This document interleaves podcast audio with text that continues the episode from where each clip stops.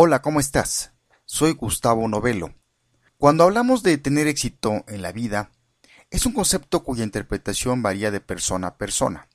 Sin embargo, aunque cada quien tenga su idea acerca del éxito, lo importante aquí es si tenemos las herramientas para alcanzarlo. Te invito a que escuches este nuevo episodio de Salud Mental para que conozcas una forma de cómo alcanzar el éxito en tu vida. Esto después de esta breve introducción musical con Eminem y la canción Talking to Myself. Hey yo, before I start this song, man, I just wanna thank everybody for being so patient and bearing with me over these last couple of years while I figure this shit out.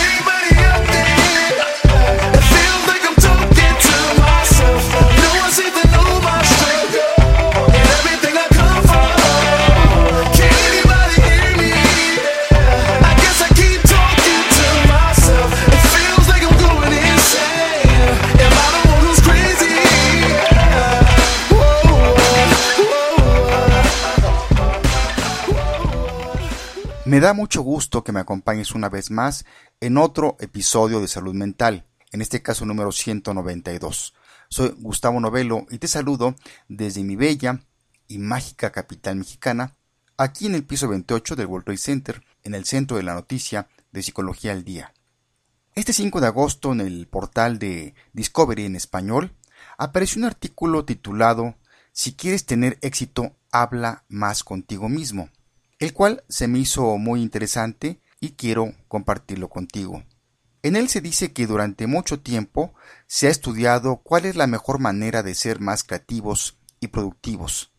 Entre algunas de las técnicas recomendadas por científicos se encuentran descansar, alimentarse bien, trabajar en ambientes desordenados y aprender idiomas buscando nuevas formas de incentivar la inteligencia y las probabilidades de éxito en el ámbito académico y laboral, investigadores de la Universidad de Illinois acaban de encontrar una estrategia muy particular, hablar con uno mismo.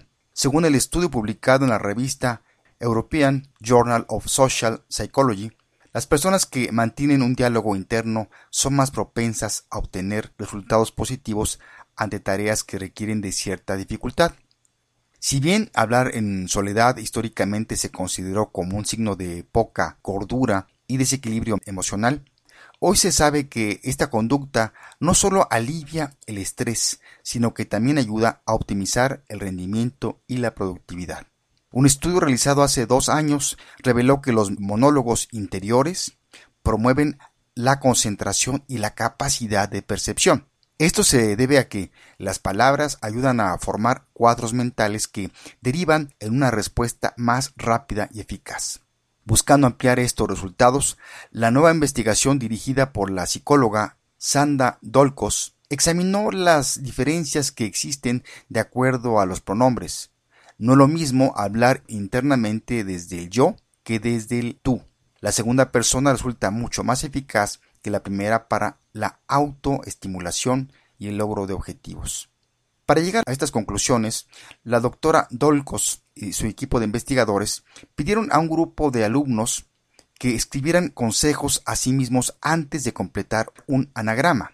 Si recordamos, un anagrama es una palabra que resulta de la transposición de letras de otra palabra, es decir, ambas palabras poseen las mismas letras con la misma cantidad de apariciones, pero en un orden diferente. Es un procedimiento que se emplea con frecuencia en acertijos, juegos de palabras y formación de seudónimos. Por ejemplo, Amor, Roma y Mora. Ahora bien, siguiendo con el experimento del que estamos hablando, el grupo de participantes se dividió en dos y a una mitad se les pidió que leyeran sus consejos utilizando el yo y la otra mitad utilizando el tú. Como respuesta, encontraron que los estudiantes que se referenciaron en segunda persona lograron resultados más exitosos. Según los especialistas que llevaron a cabo el experimento, los beneficios de usar la segunda persona podría deberse a que provoca recuerdos positivos como el apoyo de los padres, de los maestros o de otra figura importante de la infancia. Hablar de uno mismo como un otro permite un distanciamiento emocional que se traduce en menor ansiedad ante una situación estresante. Esta técnica es utilizada en diferentes terapias psicológicas para evitar sentimientos de presión y angustia. Además, ayuda a sentirse socialmente acompañado sin necesidad de interactuar con otras personas. Existen diferentes situaciones en las que mantener un monólogo interno puede ser positivo, Además de transitar con éxito momentos claves en el campo académico o laboral, como por ejemplo contestar un examen o llevar a cabo una presentación importante, este tipo de diálogo puede servir para tomar decisiones o sentirse mejor con uno mismo. Según la psicóloga Linda Spadin, este recurso es útil para elogiarse en momentos de soledad o motivarse ante tareas difíciles y aburridas. La doctora Spadin también explica que puede ser muy positivo para tomar una decisión o fijar metas claras y concisas.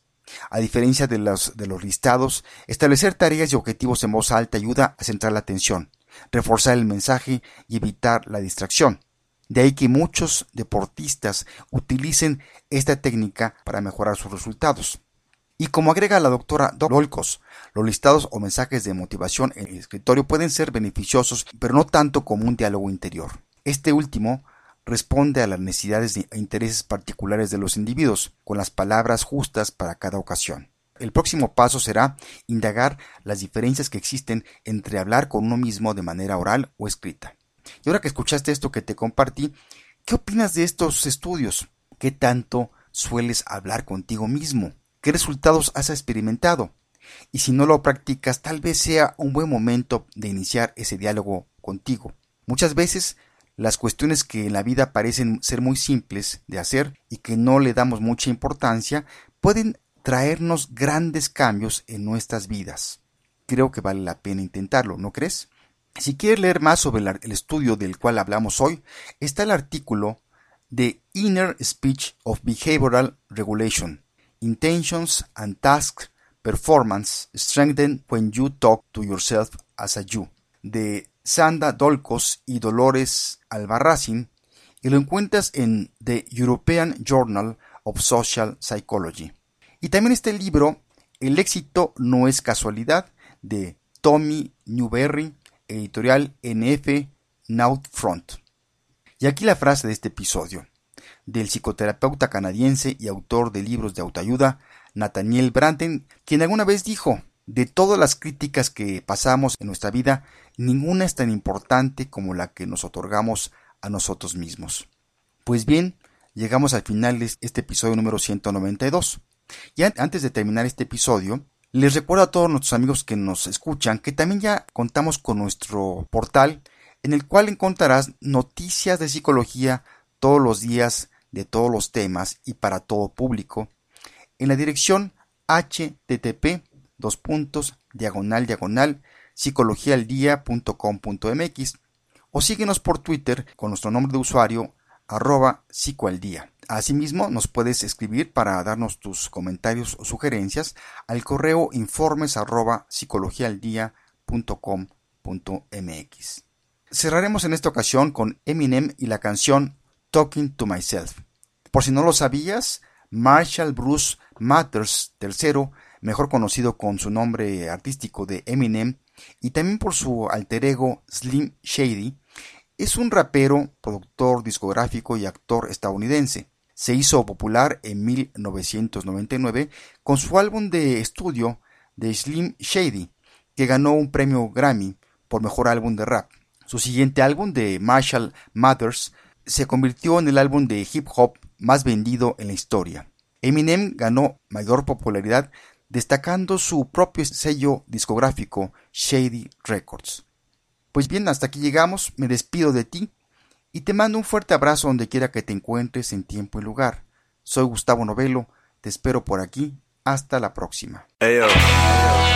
Before I start this song, man, I just want to thank everybody for being so patient and bearing with me over these last couple of years while I figure this shit out.